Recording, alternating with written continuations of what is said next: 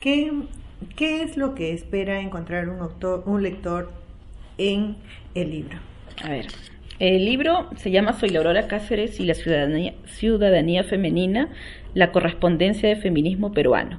Este libro surge a partir de un grupo de cartas que tiene la Biblioteca Nacional del Perú, que ya la tiene varias décadas, unas cuatro o cinco décadas, porque Soy la Cáceres las donó a la Biblioteca Nacional, pero que han sido poco trabajadas por investigadores. Entonces, el principal objetivo era darlas a conocer. Y luego, el segundo objetivo importante era también destacar al feminismo peruano como un colectivo que tuvo en la historia del feminismo en el Perú una importancia vital en la década del 30. Entonces, este, este libro tiene un estudio introductorio donde se explica cómo se hicieron las conexiones, cómo hizo Soy la Aurora para conectarse con gente no solo de Lima, sino de provincias.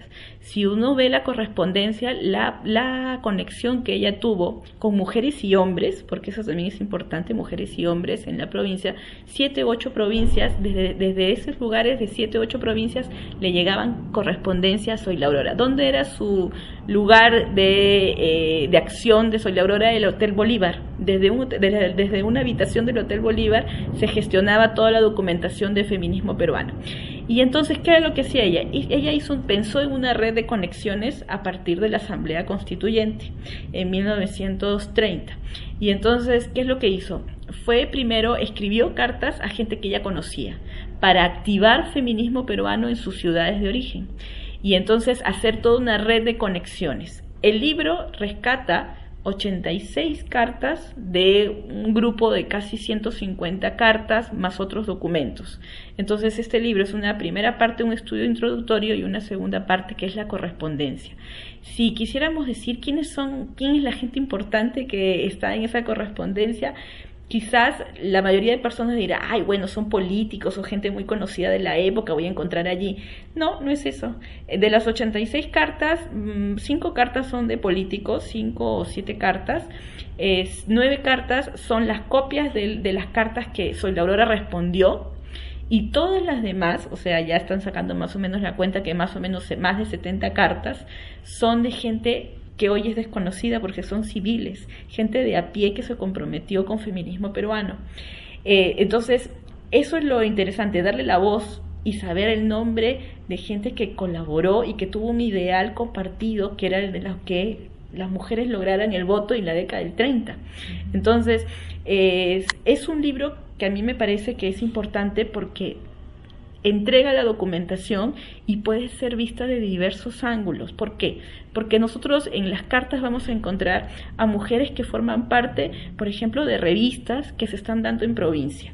Luego de personas amas de casa que también están siendo eh, eh, llamadas por, por el, las ideas de Soy la Aurora y que le escriben a ella para que la misma Soy la Aurora les diga de qué se trata su, su colectivo y sus ideales, ¿no? Entonces, luego hay otras cartas muy conmovedoras porque son de trabajadoras, ¿no? Hay una obrera que no coloca su firma, no coloca su nombre y su apellido, pero le cuenta cómo es la, la, vida en los talleres de costureras, donde para obtener un trabajo inclusive difaman a las mujeres, ¿no? Entonces eso es muy conmovedor porque te, encuentras con historias de la vida real.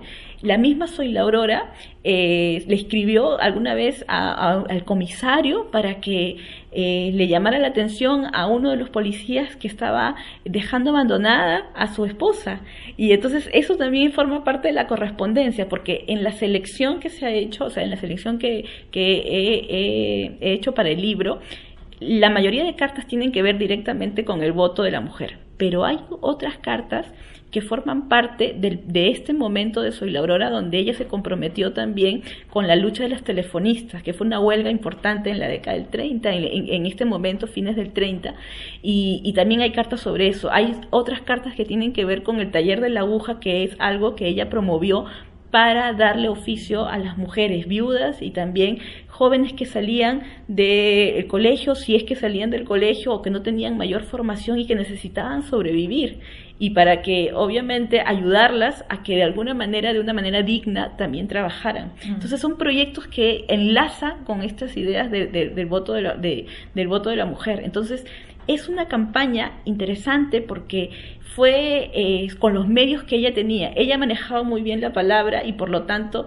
eh, ¿qué es lo que hizo? Lo difundió a partir de las cartas, pero también con esta gente comprometida en provincia, les enviaba manifiestos, artículos que la gente buscaba cómo publicarlos en los periódicos de las ciudades.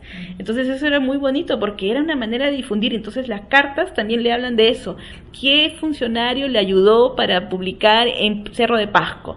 ¿Qué club, qué, qué institución particular también formó parte del proyecto? Era eso. O sea, no solamente es saber las relaciones con los políticos, sino básicamente las redes que ella hizo con civiles. Ese es el libro. ¿Y en qué termina? Bueno, ¿en qué termina? Eh, en la Asamblea Constituyente y cuando se dijo que no, que había que darle no el voto a las mujeres eh, para, para ser candidatas y para el obtener el voto general específico, sino solamente el municipal pero con la trampa, ¿no? La trampa fue que nunca se reglamentó y por eso es que cuando nosotros nos referimos al voto de la mujer en el Perú, hablamos de la 1955, cuando se dio la, la, aprobación y en el 56 cuando se llevó a efecto. ¿Por qué? Porque si bien fue este un logro, en 1931 se votó porque las mujeres con restricciones, o sea, solamente las mujeres no las analfabetas, por supuesto, ¿no? sino solamente las mujeres que supieran leer, escribir y que estuvieran casadas podían votar. Fue un logro a medias porque nunca lo llevaron a efecto. Entonces, eso lo logró la campaña de Soy la Aurora Cáceres. Pero como ella lo dice, ella no lo, no lo vio como una derrota porque dijo, finalmente, con toda esta campaña que se hizo, las mujeres son conscientes de lo que pueden llegar a tener si ¿no es cierto?, si se organizan, ¿no? Y, y lo que, los derechos que deberían también tener, ¿no? Entonces era como una manera de concientizar. A pesar de que no se logró lo que ella quería, dijo, la, la lucha seguía, ¿no? Entonces es lo que ella demostró eh, también en la década del 30, de la década del 40, porque su organización estuvo activa en el extranjero cuando ella asumía eh, eh, la representación del Perú en organismos que tenían que ver también con el derecho del voto de la mujer en otros países. ¿Cuántos años vive esta mujer? Ella fallece en el año 58 y hasta donde nosotros tenemos entendido, porque hay algunos documentos en la Biblioteca Nacional o también en el Jurado Nacional de Elecciones, es, hay cartas que ella envía al, presidente en la década del 40, donde habla sobre la representación que tenía en, en, diferentes organismos internacionales. ¿no? Entonces, ella estuvo activa relacionada con el movimiento de las mujeres en, en el Perú hasta la década del 40, hasta la década del 40 probablemente. ¿Tenía cuántos años? Ella tenía 68, mm, 70, más o menos por allí, sí. Eh, entonces, mm, en la década del 55 es donde ella decide donar su, la correspondencia a la Biblioteca Nacional. Ella como una mujer intelectual sabía que esas cartas eran valiosas para luego hacer esta historia que nosotros, miren cuántos años después vamos a, estamos revelando, porque es, es una campaña que ha pasado inadvertida para la historia del feminismo en el Perú, ¿no? Entonces, eh, por eso es la, importancia de conocer al movimiento y, y, en verdad a las redes a las redes que se hicieron y que es una historia también por contar no cómo en provincia asumieron estos retos para eh, lograr el voto de la mujer. Siempre pensamos que todo sucede en Lima. Y, este es un buen ejemplo para saber cómo las mujeres en provincia también tomaron, tomaron, tomaron la voz y, replicaron ideas y crearon instituciones. Hay una, hay una carta y un panfleto que, que se hizo en, en una en Ica de, un, de una institución que se creó es por eh, este movimiento que hizo Soy la Aurora. Le envían la carta para decirle, por favor, quisiera que nos oriente para nosotros crear este un grupo feminista para apoyarla también. Entonces fue creado especialmente inspirado en, feminismo peruano, Soy la Aurora Cáceres. Entonces por eso es que eh, es, es, una historia que todavía está por contarse en provincia, ¿no? Hay mucho movimiento de cartas en, en, en el norte chico de Lima ¿no? Entonces no estamos tan lejos también para ir, porque algunas veces también los investigadores obviamente ¿no? Por las responsabilidades que tenemos de, de, tener un trabajo o también no tener muchos medios económicos, eh, no, no, salimos de Lima y, y, adoptamos la necesidad también de saber y crear historia fuera de, la capital, ¿no? Y tenemos algunos de esos recursos cerca, ¿no? Como les estoy diciendo, el norte de Lima, el norte chico no, no, no demandaría mucho tiempo ni, ni, ni, dinero para invertir, para ir a investigar sus archivos. ¿no? Entonces ahí este libro ofrece una cantidad interesante de nombres, ¿no? Inclusive hay unas actas que se publican al final del libro donde hay firmas, de, hay eh, los nombres de mujeres que en la década, en 1938 que se iba a celebrar un evento internacional sobre, eh, sobre mujeres, dan sus nombres y sus direcciones a favor de que se dé el voto de las mujeres en el año 38, o sea, siete años después de que Sol Aurora había hecho esta, esta campaña por el voto femenino. Entonces, aquí hay una cantidad de nombres que también sería interesante, ¿no? Que los investigadores, otros investigadores también pudieran detectar quizás también a su familia, porque no, ¿no?